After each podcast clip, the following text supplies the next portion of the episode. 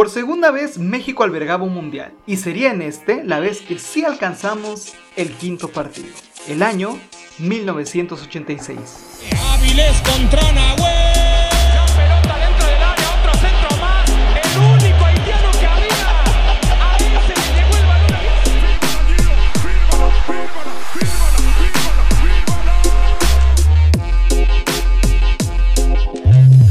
Fuera de juego.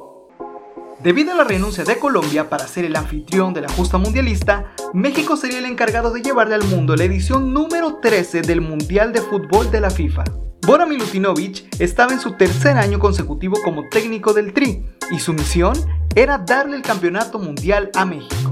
La selección contaba con una plantilla fresca y con algunos nombres muy conocidos, entre los que destacaban Fernando Quirarte, Tomás Boy, Carlos Hermosillo, Javier Aguirre, Pablo Larios y el poderosísimo e intocable delantero del Real Madrid, Hugo Sánchez. Hugo se desmarca, viene el centro, Hugo se levanta, golazo de Hugo. Paraguay, Irak y Bélgica serían las selecciones que acompañarían a México en el grupo B del certamen. Con un invicto de dos victorias y un empate, el tri del croata pasaba a la siguiente fase como primer lugar de grupo, cosa que era la primera vez que pasaba en la historia de la selección. Creo que fue suficiente para quedar en el primer lugar del grupo B con un total de 5 puntos, ya que tiene dos victorias y un empate esta selección mexicana. Paraguay en segundo con 4 puntos, Bélgica con 3 en el tercer puesto e Irak que con una penosa actuación y 0 victorias regresó a casa sin puntos.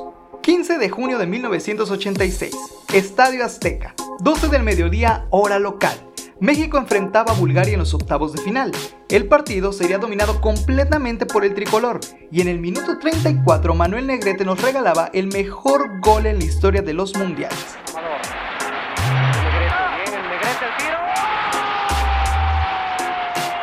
En el segundo tiempo, Raúl Servina anotaba en el minuto 61 el 2 por 0 que sentenciaba el partido con asistencia del muy inspirado Manuel Negrete.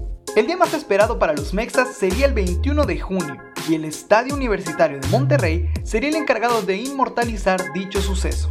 En punto de las 4 de la tarde empezó el partido. México enfrentaba a una muy joven Alemania Federal dirigida por la leyenda Franz Beckenbauer.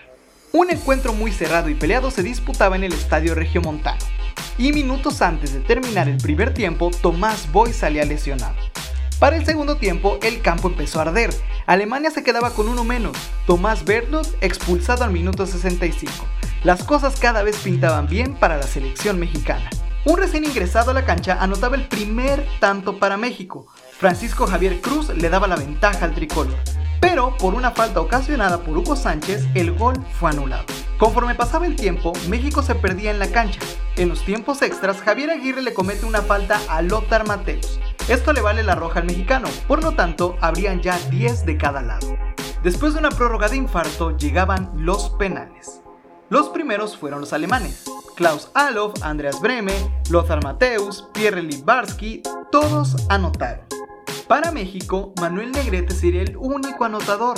Girarte y Servín nos dejaban sin semifinales. El marcador 4 por 1 y pone al equipo de Alemania.